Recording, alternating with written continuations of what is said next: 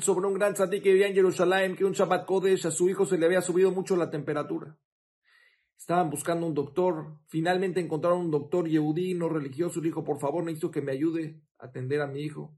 El doctor le dijo, con mucho gusto, nada más que tienes que pagarme la consulta antes de ir. Ya van varias veces que yo atiendo y finalmente no me pagan. Necesito que me pagues antes de ir. Le dijo, ok, ¿cuánto es la consulta? El doctor le dijo que eran 500 shekalim. Y él no tenía efectivo, tenía que hacerle un cheque, le hizo un cheque de mil shekalim. Se los dio al doctor. El doctor vivió el cheque, le dice, oye, pero no son mil, son 500. Y él le explicó lo siguiente. Doctor, lo que pasa es que escribir en Shabbat no se puede.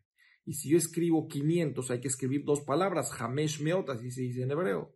Prefiero escribirle mil, que es Elef, es una palabra de tres letras, y así escribo menos en Shabbat, para no transgredir innecesariamente Shabbat. El doctor quedó muy sorprendido. Fue a atender a su hijo. Y después de que Baruch Hashem terminó de atenderlo, le dijo, la verdad me quedé muy sorprendido que estuviste dispuesto a pagar el doble para escribir menos en Shabbat. Me gustaría tomar clases contigo. Y así empezaron a verse una vez a la semana. Este tzadik le explicaba la importancia de Shabbat, las alajot de Shabbat, hasta que finalmente el doctor acabó siendo un shomer Shabbat. Vemos aquí algo impresionante en esta historia, como el sacrificio de un tzaddik logró que una persona se hiciera religiosa.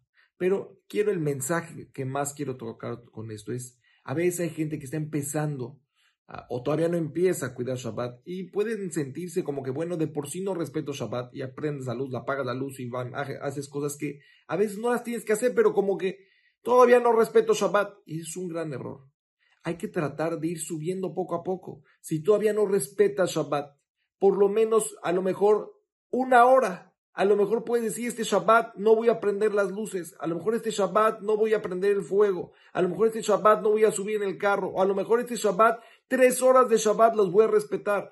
Cada melajá que hagas menos es un gran avance. Y así, Besdat Hashem, ojalá tengan el zehut todos de cuidar Shabbat. Si tú ya respetas Shabbat, ojalá puedas contagiar a alguien más que no lo hace. Y si tú no respetas Shabbat, empieza. Ojalá puedas hacerlo pronto porque Shabbat es una cosa que no te puedes perder.